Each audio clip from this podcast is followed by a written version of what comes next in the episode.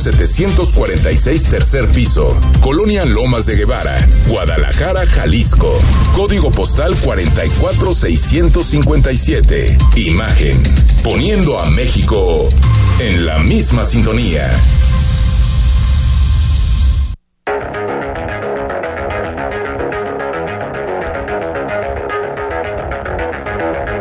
Escuchas imagen.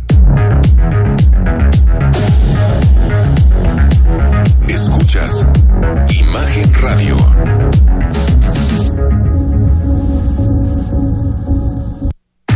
Escucha Imagen Jalisco con Enrique Tucent de 8 a 9 de la noche 93.9 FM imagenguadalajara.mx Imagen más fuertes que nunca.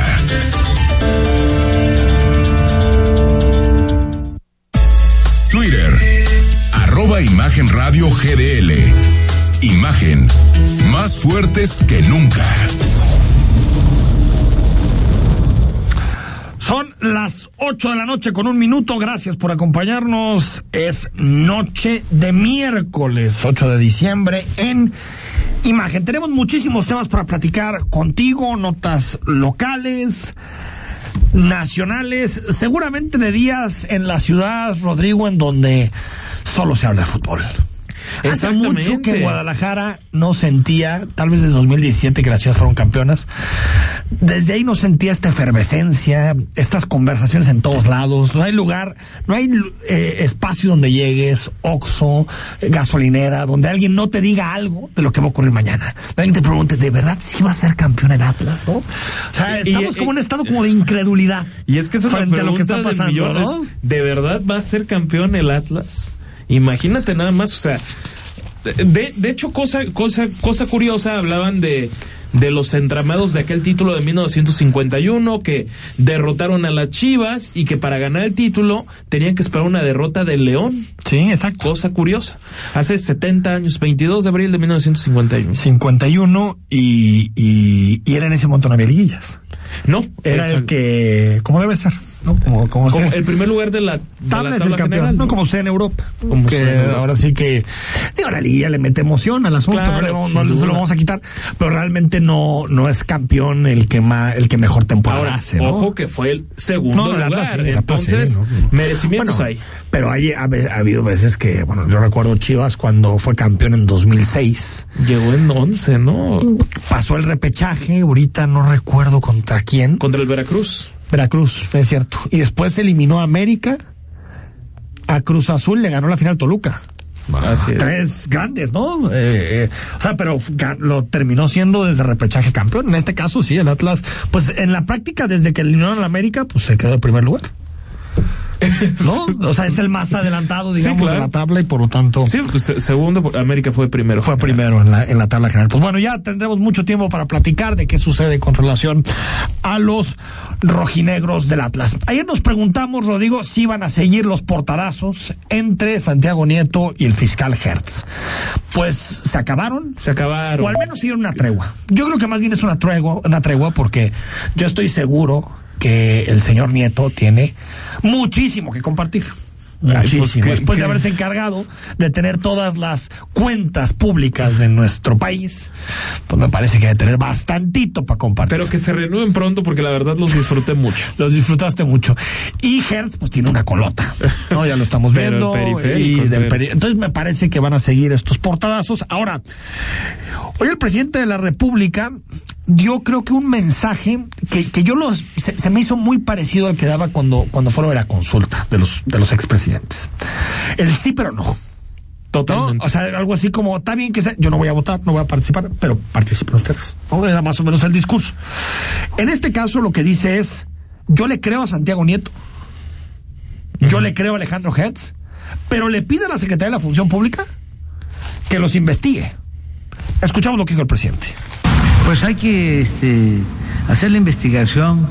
Eh, él ha estado explicando de que son créditos que solicitó, pero este, la función pública puede hacer la investigación, no creo que haya ningún problema. Entonces, ese es lo de Santiago, que lo investigue si le corresponde. No, pero este, estaría bien, yo creo que a él le convendría que se aclarara este formalmente y este y le creo de que fue por créditos no, a ver, no, es de creer, son créditos. Son créditos. Son créditos. El asunto es que no. el asunto es de dónde lo sacaste. El asunto es que banco te, con esos ingresos, te da esos créditos. Ese es el asunto. Ese es que la, historia no cuadra, ¿no? La historia de, de Santiago Nieto no cuadra. Ahora, me parece que eh, el presidente no, como que no le informan bien de en qué estatus está el caso. Santiago Nieto está siendo investigado por la fiscalía. Esa es la nota que sacó Reforma. Sí está siendo investigado por la Fiscalía. Ahí sale la nota. Dice, la Fiscalía General de la República está investigando a Santiago Nieto. Y en el caso del fiscal Hertz, la unidad de inteligencia financiera está investigando a Hertz. Es decir, que se investigue, pues ya está investigando. Sí, exactamente. ya está investigando el asunto. Ahora, yo creo que el presidente, como suele defender a sus cercanos, en este tema fue tibio. A mí esta versión de, del presidente López Obrador me sonó mucho a la versión del presidente Peña Nieto con la Casa Blanca.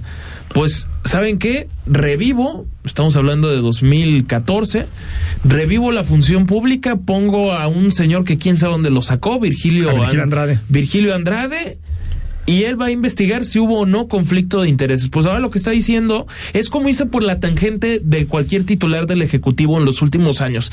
Pues que lo investigue la función pública total, ahí está. A ver, ¿y a quién responde la, el, ex titular de la Unidad de Inteligencia Financiera fue denunciado por presunto enriquecimiento al acumular en 25 meses cuatro propiedades y un auto por valor de 40 millones de pesos y al fiscal por gastar en un año 109 millones de pesos. El ex titular de la UIF está en la mina de la Fiscalía General de la República. Esa es la nota. Es una investigación. Se está investigando. Eso es, ¿cómo le puedo decir? ¿Lavarse las manos? Totalmente. Sí, como de, bueno, que se investigue. Pero ¿cuál es su opinión, presidente? ¿Cuál es su opinión? Es que, le, es que le importa, yo creo que, yo creo que le importa poco. No, yo creo que no, ya algo le hizo y no lo quiere ya Nieto. Porque lo, lo fulminó como no ha fulminado a nadie en su gabinete más que tal vez el merende. Pero fíjate. Y no fue la boda. Yo en este asunto como de moral y de, y de las bases éticas, yo sigo sin entender las cifras. O sea, que se case Santiago Nieto con Carla Humphrey en Guatemala tiene más peso en la opinión del presidente que un presunto enriquecimiento ilícito. Y es que tiene más peso. Sí, completamente. Cuando, en ningún momento en su boda se logró acreditar con nadie que estuviera utilizando dinero robado para, y aquí lo dijimos. Y de hecho no se acreditó siquiera la suntuosidad de la boda. Bueno, pues, eso te habla mucho de, de, de lo que significa la simulación. O sea, la simulación es, me interesan mucho las formas, las fotografías, las poses y muy poco el fondo. O sea, el fondo es, Santiago Nieto tiene dinero y de dónde lo tiene para poder pagar esto. lo dijo él mil veces. Antes de entrar a unidad de inteligencia financiera, estaba en bancarrota. Eso lo, declaró. él, lo declaró. Después de que se fue de la fiscalía especializada en delitos electorales en el sexenio de, Enrique Peña Nieto. O sea, eh, no tenía un, grandes herencias. Eh, eh, su matrimonio con Carla. Es decir, una investigación más allá de deudas, una investigación de, de o, más bien que él transparente la información de forma clara, ¿no? Pero yo a veces cuando veo que se valoran tan distintos cosas que a mí me parece que son, si se quiere casar y gastar dinero, allá él. Pero si tiene propiedades que no puede acreditar con su salario, eso ya es más grave. Y el que tampoco puede acreditar mucho es Hertz Manero. O sea, estamos ahí en, en, dos puntos donde, francamente, ninguno con un salario de funcionario público podría explicar los gastos millonarios. Aunque ciertamente él ya venía con, dinero. con su despacho. Sí, adinerado. Hertz Manero tiene un muy buen periodo de lo que sale Universal aunque son excentricidades, comprar 100 autos en un año es, es una locura. Pero él, él estuvo fuera del gobierno durante un buen tiempo. Sí. Hertz Manero. Eh, eh, cosa que no pasa con Santiago Nieto. O sea, Hertz Manero realmente lo que podría acreditar como desvío de recursos es a partir de 2018 donde también, por cierto, hay depósitos y gastos extraños. Sí, antes permaneció un buen rato en lo privado. En lo privado. Que no sabemos si, si, que por, porque eso no se hace público, no hay 3 de 3, no hay nada. Si en realidad, pues, tenía sus ingresos o no, ese ya es otro debate. Sí, claro. Eh, lo que está claro es que las varas de medir son imposibles de entender. imposibles de entender. Una boda genera un escándalo y un presunto enriquecimiento ilícito, nada, cero. Simplemente le creo y, estaremos hablando nuevamente de, simulaciones muy clásicas del presidente, el avión presidencial, por ejemplo, y los costos de tenerlo que son simbólicas completamente. Y, que después eh, en realidad los pesos, los centavos terminan importando más que los pesos, lamentablemente. Hoy también en esta mañanera de defensas, ¿no? Defensiva del catenacho del presidente, eh, pues salió a defender a quién crees. No me digas, al azar antifake. A tu favorita. A la señora García Vilches. A Elizabeth García, Ana Elizabeth García, Vilches. así lo dijo. Que los saque la señorita esa que no sabe leer en su sección de mentiras de la semana. Pues no sabrá leer la señorita de la sección, pero la señorita no dice mentiras, no es mentirosa. Pues aquí en este programa, al menos cada miércoles, hemos documentado mentiras de, esta mujer. En efecto. O sea, yo, yo entiendo que, el presidente tiene que salir a, lo que estaba haciendo es leer un, un tuit de Calderón, el expresidente Felipe Calderón. Que yo también siempre he pensado que, que el expresidente Calderón no debería estar en esas cosas. guardar un prudente no, silencio. No, no, totalmente. Fue presidente y hay que tenerle peso a lo que fue su investidura, no darle valor. Pero lo que me parece, Rodrigo, es que, mira, un caso simple esta semana el periodista Julio Astillero se estuvo moviendo pidiendo que Ana Elizabeth García Vilchis le pidió una disculpa porque, se acreditó, claro, se acreditó que lo que denunciaba aquella vez que fue a la mañanera Julio Astillero era verdad.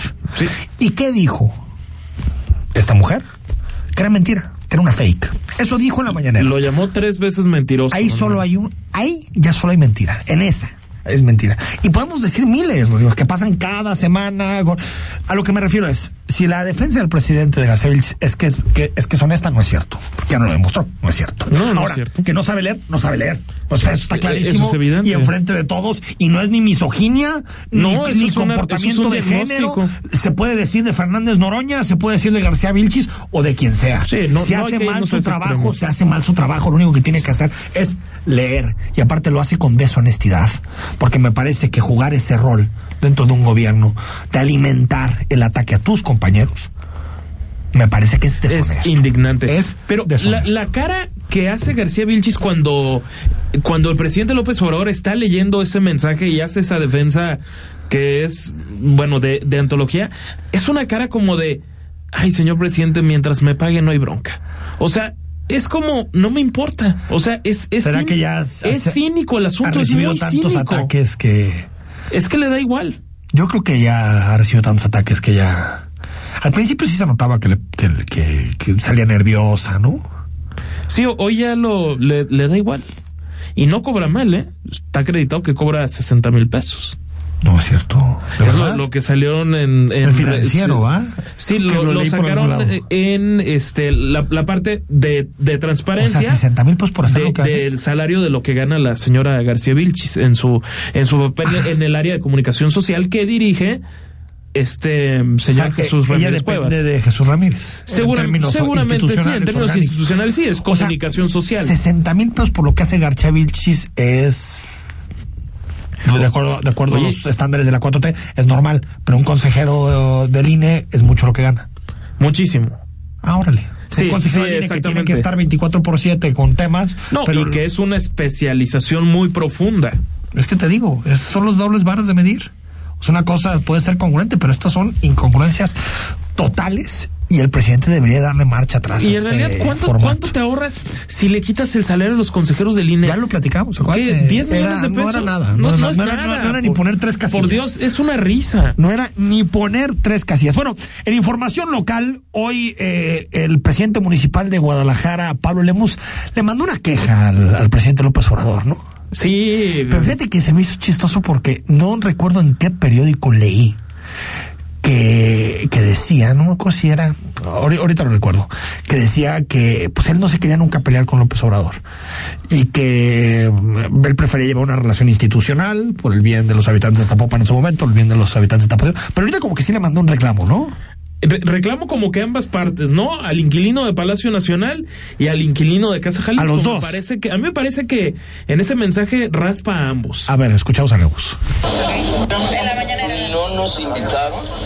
Yo no fui invitado a la reunión con el presidente, cosa que me parece extrañísimo, ¿no? O sea, si presentan cifras, si se incluye la estrategia de seguridad para la zona metropolitana, pues cuando menos que nos inviten, ¿no? Que nos hagan parte de no nos invitaron, este, no fuimos parte, no sabemos qué presentar, no conocemos sus cifras, es una lástima que nos excluyan de los acuerdos en materia de seguridad. ¿Y las cifras que le han presentado a ustedes de la comisaría? Las que presenta, lo de ayer pues lamento mucho del gobierno federal.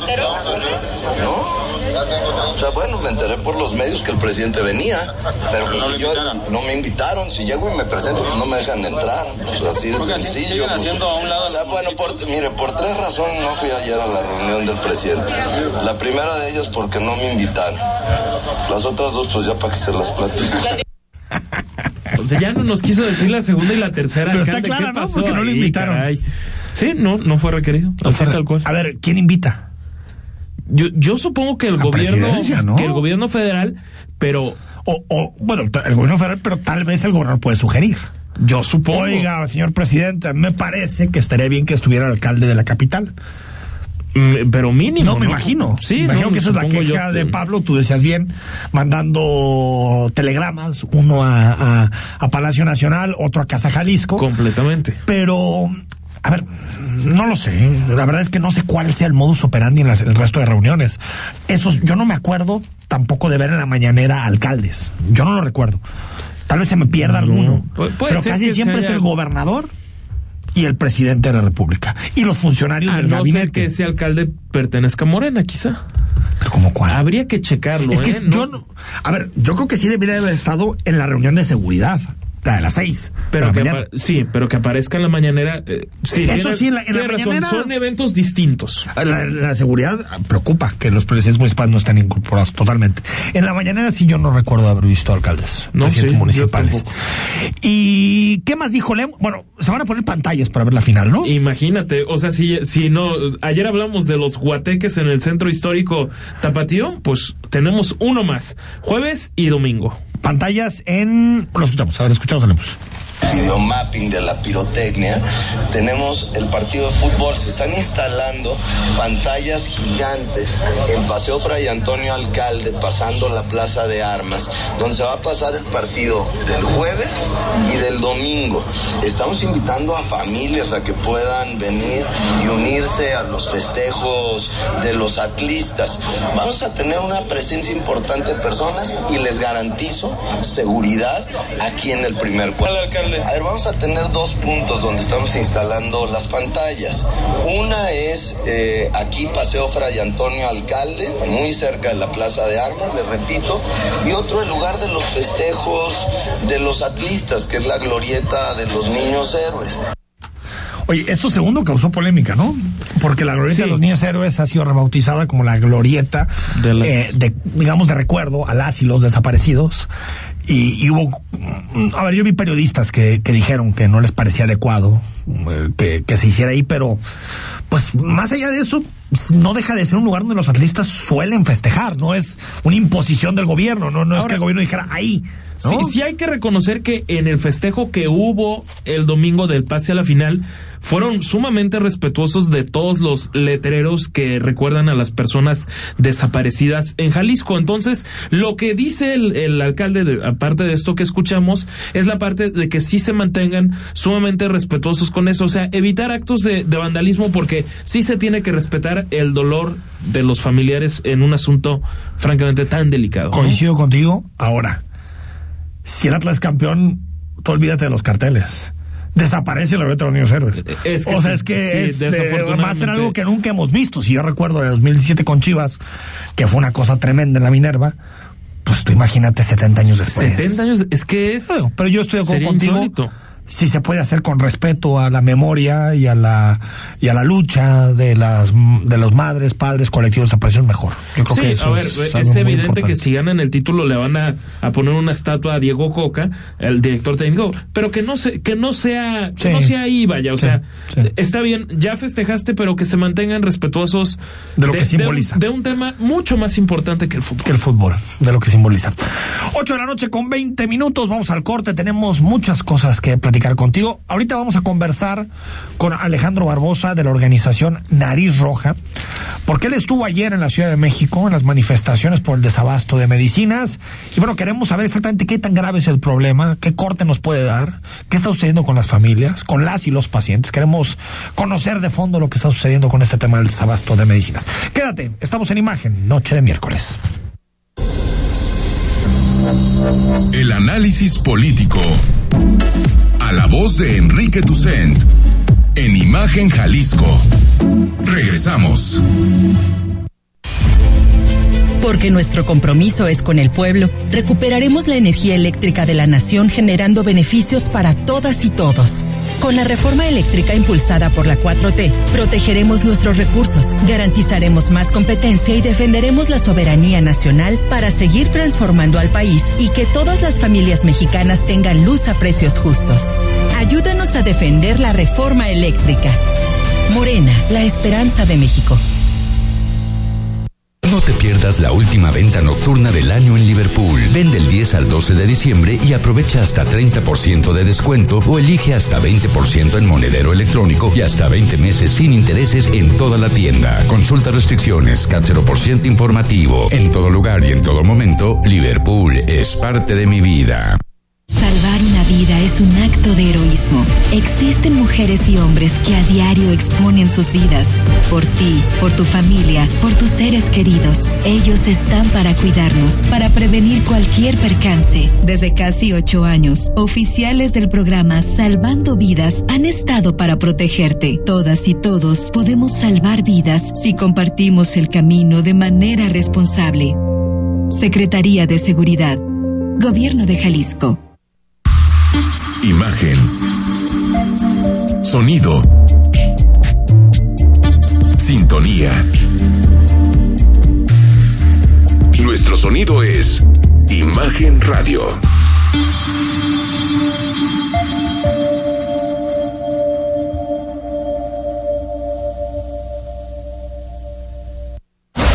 Queremos conocer tu opinión.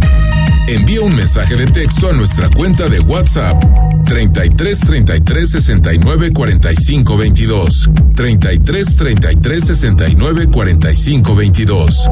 Imagen. Más fuerte que nunca. Estás escuchando Imagen Jalisco con Enrique Tucent.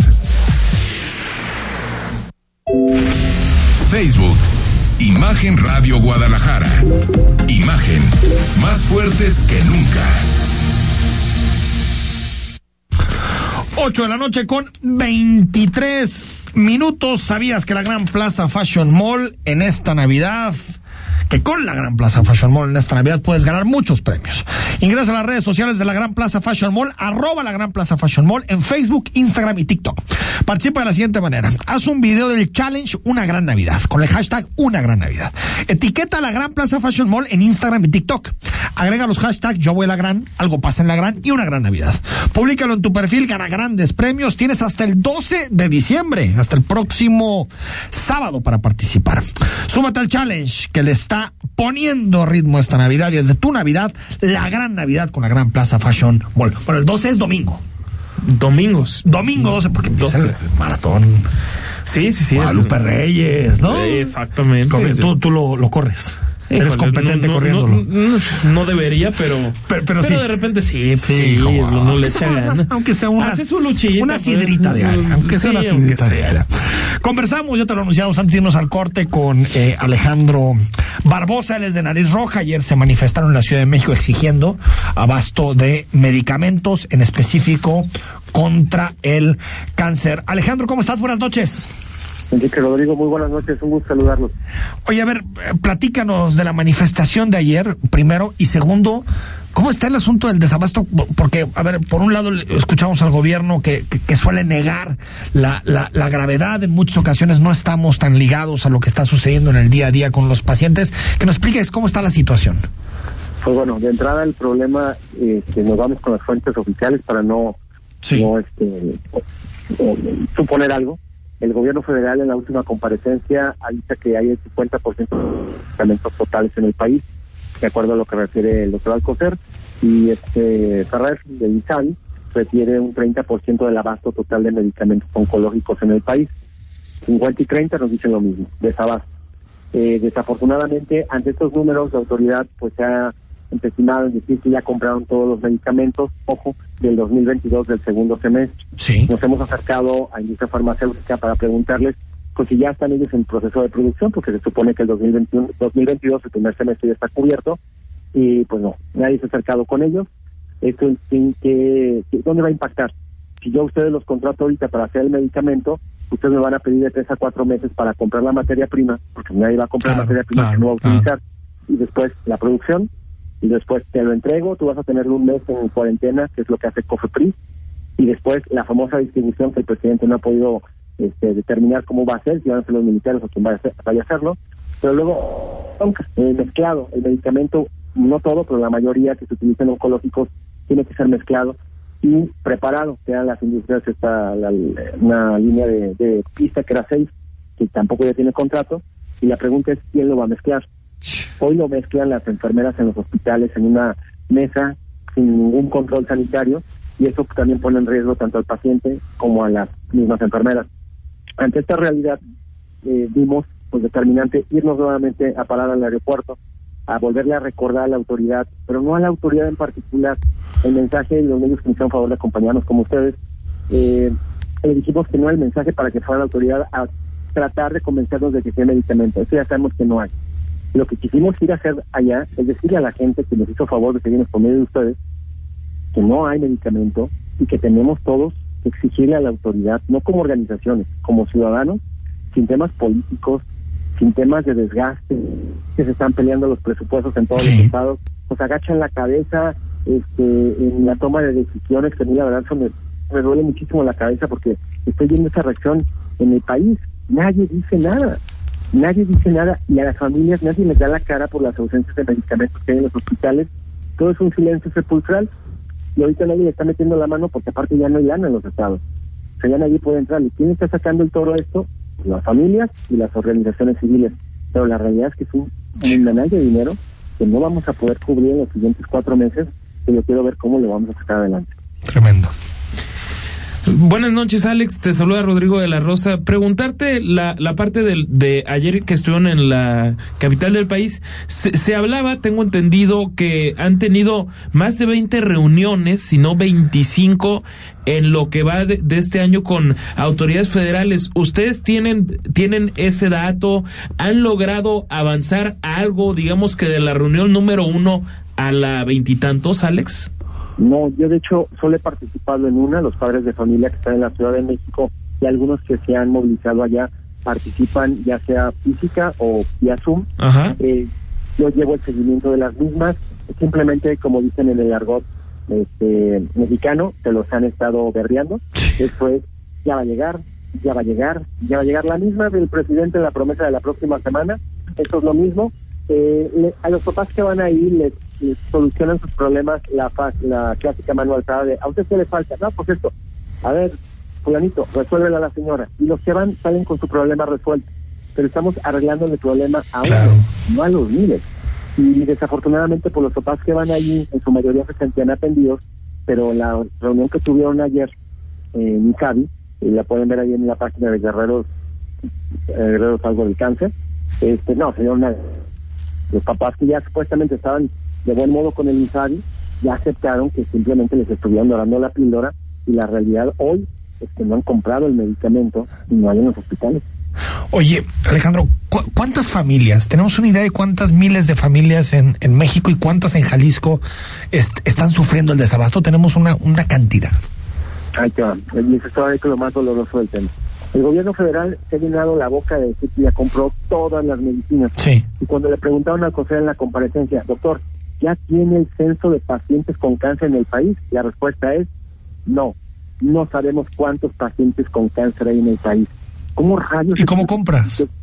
¿Cómo compras? O sea, si tú, yo te invito a cenar a mi casa, digo, oye, tráete la comida, oye, ¿quién va a estar? Va a estar la familia y te cuelgo. ¿Quién es la familia? ¿Quién va a ir? O sea, estos cuates no tienen ni idea cuántos niños, cuántos adultos, qué tipo de cáncer, en dónde están ubicados geográficamente, todo este tipo de importantísimas saberlas, no lo saben. Tan es así que, por ejemplo, yo no te puedo dar el fondo este famoso del, del a Jalisco, a Michoacán, Colima, Nayarit, y decirles, ahí les da su dinero y gástenselo porque eso es lo que les corresponde. Cuando sabemos que Nayarit, Colima y Michoacán, la gran mayoría de las personas en cuestiones de cáncer vienen a Jalisco. Claro. ¿Quién va a pagar por ellos? Nadie. Aquí estamos gastándonos la lana que le corresponde a Jalisco, más las organizaciones civiles y todos los que le entramos, por tratar de echarle la mano a la gente que viene de fuera. Pero la realidad es que Insari no entiende cómo está operando esto. En esa realidad, respondiendo a tu pregunta, se dice que son 10.000 personas las que se atienden en Jalisco de, de cáncer. Esas 10.000 personas se ven afectadas, claro, desde hace dos años no hay campañas de detección temprana, no hay atención efectiva con medicamentos, van, vienen, a veces no tenemos nada, y hay que conseguirlo por nuestra cuenta, y equipos de radioterapia no tenemos. El Seguro Popular lo que hacía, la masa de Seguro Popular es que si no había, te mandaban a un privado. Por eso, si ibas a un privado a atender, está muy bien. Hoy desafortunadamente el ya desaparecido.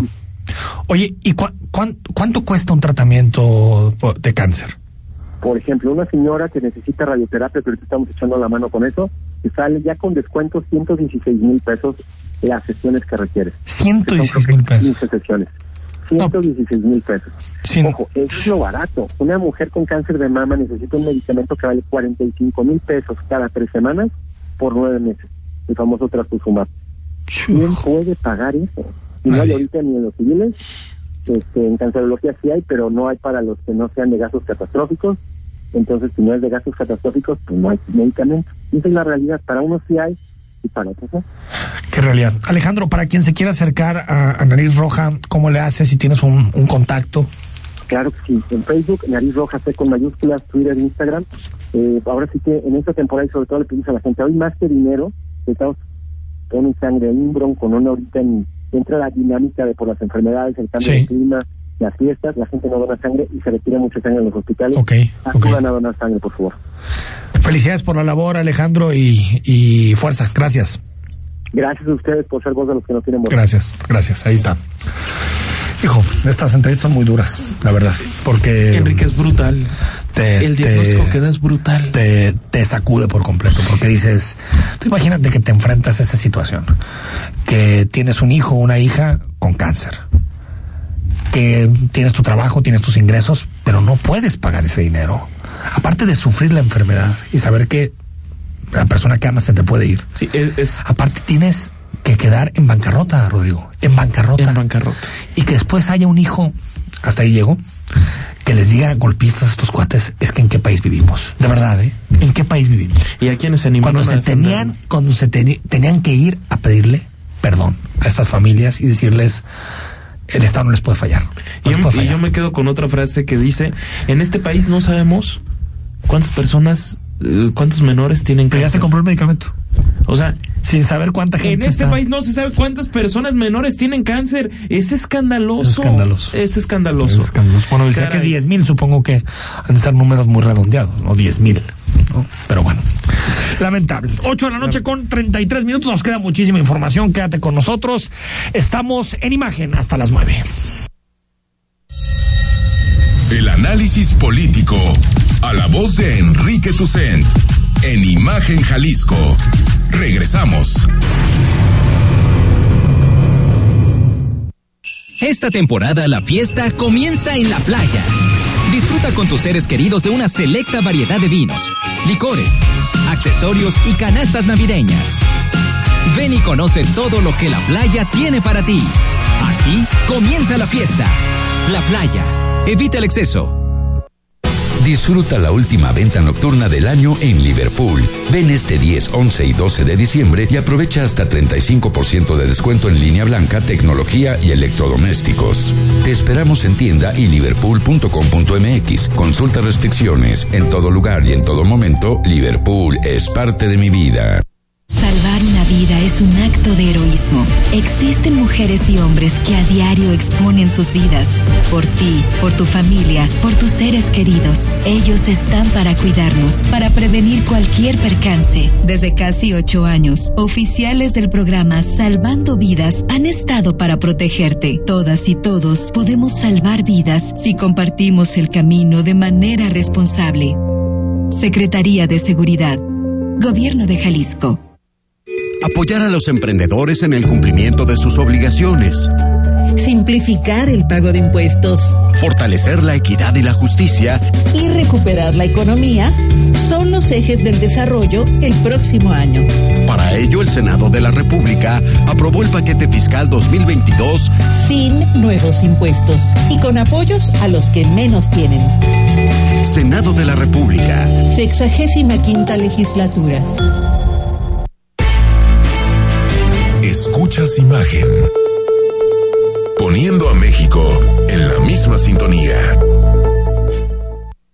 Las voces más importantes del análisis político en Jalisco, en un espacio para comentar, reflexionar y polemizar sobre los temas de tendencia a nivel local, nacional e internacional.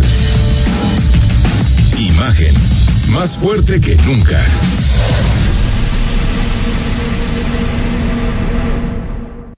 Estás escuchando Imagen Jalisco con Enrique Tucent. YouTube. Imagen Radio Guadalajara. Imagen. Más fuertes que nunca. 8 de la noche con 36 minutos. Desde hoy vas a vivir de manera distinta cada camino, cada parada y cada destino que recorras. Porque a bordo de tu nueva Buick Encore podrás descubrir que el verdadero lujo se encuentra en cada experiencia que vives. Toma el volante e ilumina tu andar, a donde sea que vayas, con sus atractivos faros LED. Ahora, los momentos con la familia o los amigos se volverán aún más íntimos gracias a su cabina con Quiet Tuning, así como con su amplio y cómodo espacio para cinco personas. No lo pienses más. Visita hoy a tu distribuidor autorizado más cercano para que vivas, sientas y disfrutes una experiencia real de lujo. Estrénala hoy con 12 meses sin intereses. Además, disfruta de un año de seguro gratis y aprovecha 0% de comisión por abertura. El lado B del lujo te está esperando. Disfrútalo en tu nueva Buick Encore. Vigencia del 2 al 30 de noviembre de 2021 Consulta términos y condiciones en muy.mx. Gracias por seguir con nosotros. Estamos en imagen. Jalisco. Bueno, hoy, otra vez, el el gobierno de Jalisco es más noticia por la relación con la prensa que por lo que se anunció. Porque hoy se anunció, Rodrigo la Rosa, eh, pues digamos, cambios en el Soquipa, ¿no? Modernización una del hospital. Una modernización. Y, también parece que cambio de sede, ¿no? Sí, un, un, eventual cambio de sede porque, pues dicen, son muy viejas lo esto que es el Hospital General de Occidente, ubicado ahí en la avenida Soquipa. Bueno, escuchamos la nota y lo comentamos. Al iniciar el 2022 habrá un plan de salud que contempla la renovación y cambio de instalaciones del Hospital General de Occidente en Soquipan, informó el gobernador Enrique Alfaro de reparaciones menores que tenemos que hacer un cambio completo y muy probablemente eh, en los primeros días de enero les vamos a presentar, no muy probablemente, más bien les digo, en los primeros días de enero les vamos a presentar el plan integral de renovación de la infraestructura de salud porque vamos a aprovechar lo que estamos haciendo en el Hospital Civil de Oriente y el replanteamiento de lo que va a ser el Instituto de Cancerología. Vamos a replantear también lo que va a ser el, Hospital General, porque queremos que tenga instalaciones nuevas, que pueda eh, ser un hospital a la altura de lo que necesita nuestra ciudad vamos a hacer un nuevo proyecto para pensiones del Estado, en fin. En la inauguración de la ampliación del Laboratorio Estatal de Salud en el mismo nosocomio, Alfaro Ramírez garantizó basificación a profesionales de la salud que inclusive se acercaron con las autoridades en el evento protocolario. El gobierno de Jalisco ha asegurado que se terminará de basificar a todo el personal de salud al cierre de la administración en 2024. Rodrigo de la Rosa, Imagen Jalisco. Pues ahí está, que, que yo creo que la inversión en salud es algo que tenemos que reconocer al gobierno actual. Se ha invertido mucho en salud, ¿no? Eh, lo que no, no es, o lo que no es recomendable, nunca lo será en la relación entre medios y gobierno, es, eh, eh, pues digamos, no aceptar preguntas de los reporteros, sean duras, sean leves, sean sobre información, sean ataques. Yo creo que eh, eh, cualquier gobernante democrático tiene que aceptar el papel de la prensa. Totalmente, que hoy, después de, de, este evento en Soquipan, el gobernador se va de, de boca. No le gustó una pregunta que hizo nuestra... Que ni siquiera era él, ¿no? Era Fernando Peters sí, era el secretario, de, de Salud nuestra colega Rocío López Fonseca hace una pregunta respecto a un desabasto de medicamentos que se ha reportado en Soquipan, ¿no? Precisamente en ese hospital y el gobernador dijo que eso es reventar, no, no sé qué tanto, y se lanzó contra la prensa en este momento y después se, lo, fueron. Lo, que dijo muy es. Mal, muy mal, una reacción nefasta. No caigas, le dijo algo así a. No caigas en provocaciones. Algo así, Y después, ¿sabes qué? Se acabó, no va a haber entrevistas. ¿Por qué? Porque están reventando. Pero, ¿cuál es. Ahora, ¿qué, qué entendemos por reventar? Si al gobernador le parece reventar, simplemente preguntarle al secretario de salud, que sea algo muy natural, si hay abasto o no de medicamentos en el hospital. Se responde y se acabó. Se responde y Se responde y se acabó. Yo creo que muy mal. nos hemos metido en una dinámica, eh, tanto nacional como local, en donde parece que el adversario son los medios parecen los adversarios. Y yo no creo en esa lógica, Rodrigo. No, no. Yo creo que los medios de comunicación, la prensa, está para defender la verdad, me parece. El derecho a información de la ciudadanía, el derecho a tener la información clara de lo que está sucediendo. Si hay una pregunta que tiene jiribilla, que tiene un... Ah, se responde, no hay desabasto, sí hay desabasto, lo estamos resolviendo el desabasto, y se acabó. Porque eh, al final eh, todos los reporteros van a ir a hacer su trabajo. Y, aparte Rocío es una reportera de muchísimos años, eh, especializada en temas de salud. Y hay que decir que fue en todo momento respetuosa sobre, sobre todas las cosas. O sea, no, no es que llegó y preguntó, como a veces sí, sí puede llegar a suceder que alguien pregunte hasta de mala leche. Esta fue una pregunta pertinente y sumamente respetuosa. Pues ojalá, ojalá que, que, que, las cosas cambien, porque al final, mire, eh, nosotros lo que hacemos es tomamos información y la damos. Ese es el papel de los medios de comunicación. informar desde un estilo, desde un estilo que te puede gustar, que te puede divertir, pero al final lo que queremos dejarte es que llegues a tu casa y sepas lo que sucedió en el día. Y, y me parece que si los gobernantes entendieran eso, simplemente eso, que más allá de te caiga bien, te caiga mal el papel del poder político con la prensa es simplemente eh, que los mensajes lleguen, los que creemos que sean verdad, los que creemos que no sean verdad lo vamos a decir y se acabó. No, no hay mucho más que eso. Bueno, eh, hoy eh, también nos enteramos por parte de la Fiscalía, Rodrigo, que mm, uno de los cuerpos encontrados en el vado es de Otoniel González Rodríguez. Así es. Que fue es escolta, ex escolta, por supuesto, del gobernador Aristóteles Sandoval.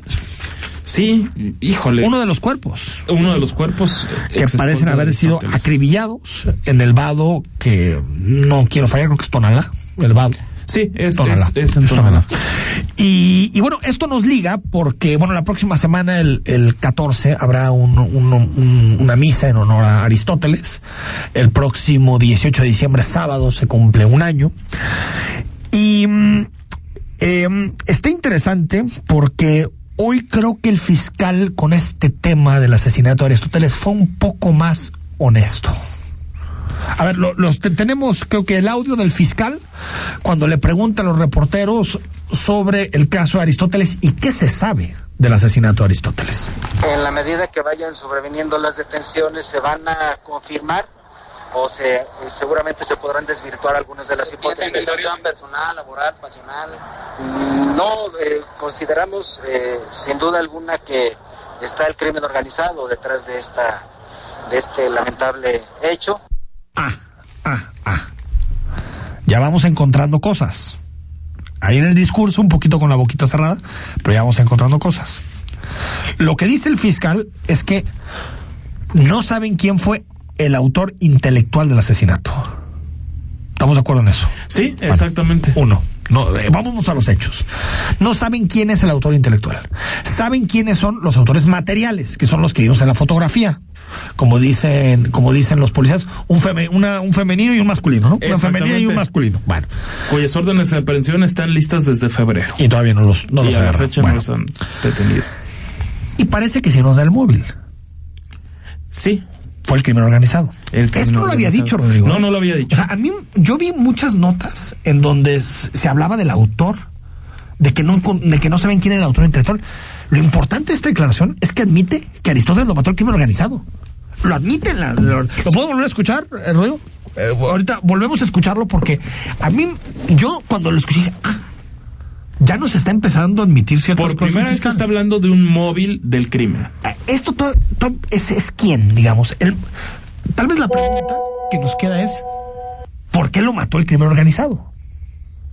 Esa es la pregunta. Pero ya nos está admitiendo que fue el crimen organizado el que lo mató. Escuchamos. En la medida que vayan sobreviniendo las detenciones, se van a confirmar o se seguramente se podrán desvirtuar algunas de las hipótesis. personal, laboral, pasional? Mm, no, eh, consideramos eh, sin duda alguna que está el crimen organizado detrás de esta de este lamentable hecho. Está el crimen organizado detrás de, este lamentable hecho. La pregunta ahora que, que, no sé si se hizo en la rueda, eh, en este intercambio entre periodistas y, y el fiscal. ¿Por qué lo mató el crimen organizado? Exacto. Se sabe, por lo que dice el fiscal, que fue el crimen organizado. Ya.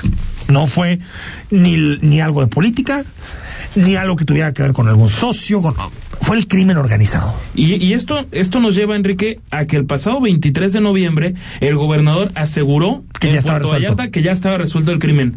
Hoy está diciendo el fiscal que el crimen no está resuelto, básicamente. Que falta, o sea, a ver, es que lo que, nos dijo es, que, no, a ver, de eso entra, a ver, ya, eso lo dejamos de lado. Pero en, el relato de los hechos, en la historia de los hechos, nos hace falta saber después de esto que el, fiscal admite, lo mató el crimen organizado, ya. Después de esta admisión, necesitamos saber por qué lo mató el crimen organizado. ¿Qué llevó al crimen organizado a realizar el hecho? Eh, una venganza en su gobierno, alguna decisión que tomó desde Casa Jalisco, algún negocio, un tema quizá posterior a su ejercicio de gobierno. Ese es el móvil. El otro es el quien lo ejecuta, el crimen organizado, que ya es un paso de una información que no teníamos, que todos sospechábamos, pero que no teníamos. Hoy ya tenemos al fiscal admitiendo que Aristóteles lo mató el crimen organizado. Al corte, seguimos en imagen. El análisis político a la voz de Enrique Tucent en Imagen Jalisco Regresamos. Con Banorte eres tu propio Santa. Acumula compras con tus tarjetas de crédito y decide tu regalo de la promoción de mí para mí. Regístrate en banorte.com diagonal tu tarjeta favorita. Se aplica restricciones. Vigencia del primero de diciembre de 2021 al 31 de enero de 2022. Términos, condiciones, comisiones, requisitos de contratación y detalles de la promoción en banorte.com. Tercera Copa de Golf Imagen Ollitas, presentado por Enfinance. No te pierdas de este gran evento, viernes 10 de diciembre, en el Cielo Country Club. Inscripciones abiertas en las instalaciones del club y al 33 36 84 44 36, extensión 102. Te esperamos. Salvar una vida es un acto de heroísmo. Existen mujeres y hombres que a diario exponen sus vidas. Por ti, por tu familia, por tus seres queridos. Ellos están para cuidarnos, para prevenir cualquier percance. Desde casi ocho años, oficiales del programa Salvando Vidas han estado para protegerte. Todas y todos podemos salvar vidas si compartimos el camino de manera responsable. Secretaría de Seguridad. Gobierno de Jalisco. Disfruta la última venta nocturna del año en Liverpool. Ven este 10, 11 y 12 de diciembre y luce increíble esta Navidad. Aprovecha hasta 30% de descuento en ropa, zapatos y accesorios para toda la familia. Te esperamos en tienda y liverpool.com.mx. Consulta restricciones. En todo lugar y en todo momento, Liverpool es parte de mi vida. Hoy tenemos un nuevo Poder Judicial de la Federación. Nos hemos renovado. Como nunca, defendemos los derechos de los grupos vulnerables, mujeres, personas con discapacidad, indígenas y migrantes. Tercer informe anual de labores este 15 de diciembre a la una de la tarde. Sigue la transmisión por scjn.gov.mx o en Justicia TV o en nuestras redes sociales. Todos los derechos para todas las personas. Suprema Corte, el poder de la justicia.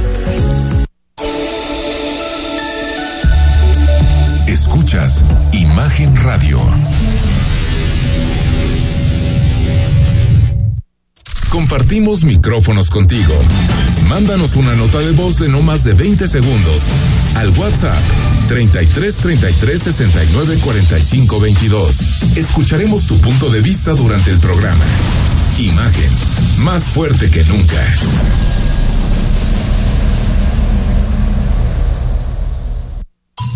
Estás escuchando Imagen Jalisco con Enrique Tucen. Instagram, arroba Imagen Radio GDL. Imagen, más fuertes que nunca. 8 de la noche con 50 minutos se nos está yendo rapidísimo el programa. Recuerda que estamos en momento de consulta en Jalisco. Y es el momento de defender a Jalisco y exigir un trato justo. Jalisco es la cuarta economía del país. Aportamos 8 de cada 100 pesos de la economía nacional, pero del presupuesto federal solo regresan 2 de cada 100. Por eso, este sábado 27 de noviembre comenzó la primera consulta ciudadana que se realiza en Jalisco durante cuatro fines de semana, hasta el 19 de diciembre, con el fin de que nuestro Estado revise cada seis años la forma en que el gobierno federal distribuye el dinero de tus impuestos. Recuerda que las casillas están instaladas de 8 a.m. a 7 de la noche. Habrá casillas instaladas en el área metropolitana de Guadalajara todos los fines de semana para que salgas y participes. ¿Necesitas información? Buscar tu casilla pactofiscal.mx, diagonal, encuentra tu casilla. Necesitas tu INE vigente y si eres menor de edad tienes que ir acompañado de un adulto. Forma parte de este ejercicio ciudadano y participa. Gracias por seguir con nosotros. Bueno, Emilio Lozoya. Emilio Lozoya hoy le pidió al juez, al juez federal, 60 días más para recabar las pruebas. Pero ¿qué crees, Rodrigo? ¿Qué pasó? El juez le dijo ni más. Qué bueno. Contigo el tiempo ya se acabó. Sí, no, ya. Los breaks ya se acabaron, las prórrogas se terminaron. Próximo 17 de diciembre es la fecha límite. Ahora sí que ya no se vale blofeo como en las cartas, de las escondo, no le enseño, nada. Lo que tenga Lozoya lo tiene que mostrar de aquí al 17 de diciembre. Qué caro sale difamar a una periodista, ¿no? Qué caro. Qué, qué caro. caro. Es que, que ese está buenísimo, ¿no? Ese meme que dicen, lo hubiera pedido por Uber Eats. ¿No? En lugar de salir al restaurante el chino, pato. el famoso pato. Bueno, y, y veremos si tiene algo. Aquel ya no hay más, porque el 17 de diciembre, de acuerdo a lo que tenga, la fiscalía ve qué tipo de acusación coloca sobre la mesa en contra de Lozoya. Si entrega cosas que no tienen valor, que no pueden probar nada que tenga que ver con los casos Odebrecht y con el caso de agronitrogenados, si no tiene nada, se acabó. Ahora, ¿y la fiscalía se va contra prueba él? si tiene años sin poder reunir pruebas? Es que yo no Año sé. y medio sin reunir pruebas. Cuando, cuando alguien busca tiempo, yo no sé si es para buscar negociaciones por atrás, acuerdos por atrás. Me imagino. Claro. Porque si él tuviera pruebas tan relevantes, pruebas tan explosivas. Si hubiera un video de Anaya ya se hubiera publicado. A ver, ¿tú, tú crees que los hubiera entrado a la cárcel? No. Entrega las pruebas y se suma al circo. Se suma al circo del caso, porque en eso se ha convertido el tema de Brecht, en un circo. En un circo. Ya cada vez nos fijamos menos en dónde llegó la lana, quién, a través de qué, cómo influyó en la campaña de Peña Nieto, cómo se dieron los contratos. Eso ya no importa. El presidente está recuperando los 200 millones con agronitrogenados a través de una presión directamente al empresario, en este caso Alonso Alcira. Alonso. Y, y, y está buscando que el juego político se lo de se lo de Lozoya. Y Lozoya parece que se quedó sin gasolina, tenía un video, parece ser, aquel que vimos con fajos de billetes, ¿no? Donde aparecían algunos políticos. Y que tiene en la cárcel al senador Lavalle. Lavalle. Del PAN. Ahí. Que ni siquiera aparecía él directamente, No, ¿eh? pero se En dice que él fue de los que gestionó ese dinero y lo repartió. Entonces, eh, yo veo complicado el tema de Lozoya, pero el presidente, pues, sabe que este asunto es importante, relevante. Y el presidente Mantener vivo. muchísimo cuando salió eso porque fue, ay, esto alimenta mi narrativa. Y bueno, subió hasta un video diciendo que la acusación de Lozoya, bueno, era maravillosa. Y en su último libro dijo que todo lo que dijo Lozoya Se ha- se ha ido aprobado. cumpliendo, ¿no? Se ha ido bueno, cumpliendo. el 18 de diciembre el presidente López Obrador va a quedar desmentido. 17.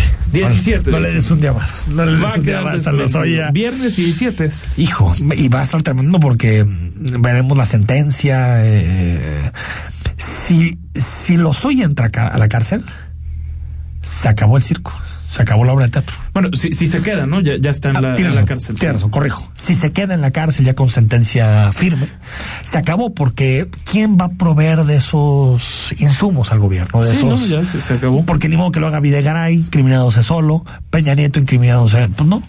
Realmente eh, veremos qué sucede con el caso de Emilio Lozoya. Antes de irnos, lo confirmó el Tribunal Electoral tres partidos pierden el registro. Qué maravilla. ¿no? Aplausos, aplausos. Qué felicidad. También se puede terminar con buenas noticias estos noticieros, porque Encuentro Solidario, que ya había perdido su registro como encuentro social, el famoso PES, el partido de redes sociales progresistas de la lideresa histórica del magistrado Elbester Gordillo.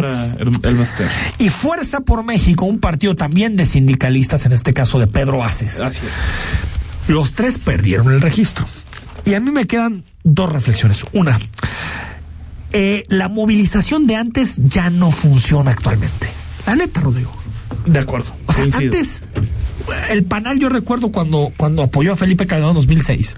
Fue fundamental. Fue fundamental. Pero aparte, ¿te acuerdas que hizo una campaña que decía pidiendo, dame uno de tres? Dale uno, de tres uno de tres a Nueva Alianza. Porque querían que el de presidente se lo dieran al PAN y querían el de diputado federal para quedarse con, su registro. Y lo lograron y se mantuvieron hasta el último día de Peña Nieto, primero aliados con el PAN y luego aliados con el PRI. Ya cuando le habían dado el golpe de Estado, el Bester Gordillo entró a prisión y se quedó eh, Díaz de la Torre. 2013. 2013.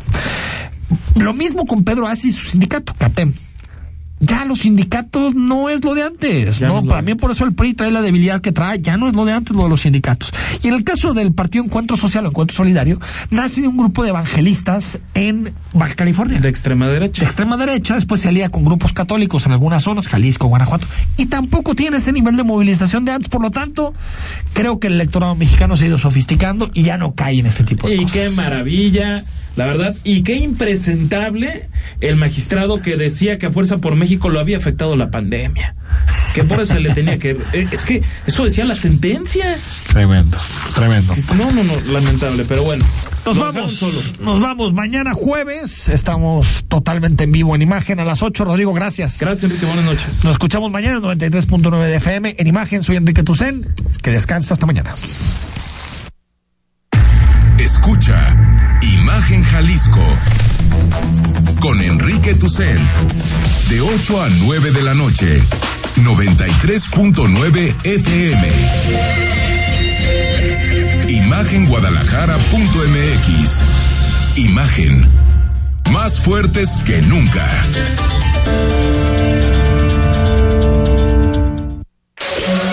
Tercera Copa de Golf Imagen Ollitas, presentado por Infinance. No te pierdas de este gran evento, viernes 10 de diciembre, en el Cielo Country Club. Inscripciones abiertas en las instalaciones del club y al 33 36 84 44 36, extensión 102. Te esperamos. Centro de la Columna Vertebral, pioneros en el tratamiento de las hernias de discos sin cirugía, invita. La fe te ayuda a creer en ti y te da la inspiración para lograr cosas importantes en la vida. Por eso en este espacio, a través de temas sobre religión católica y de valores, te ayudaremos a reforzarla cada día. Escucha al Padre José de Jesús Aguilar Valdés en Resonancias de Fe, todos los domingos a las 9 de la mañana, por Imagen Radio.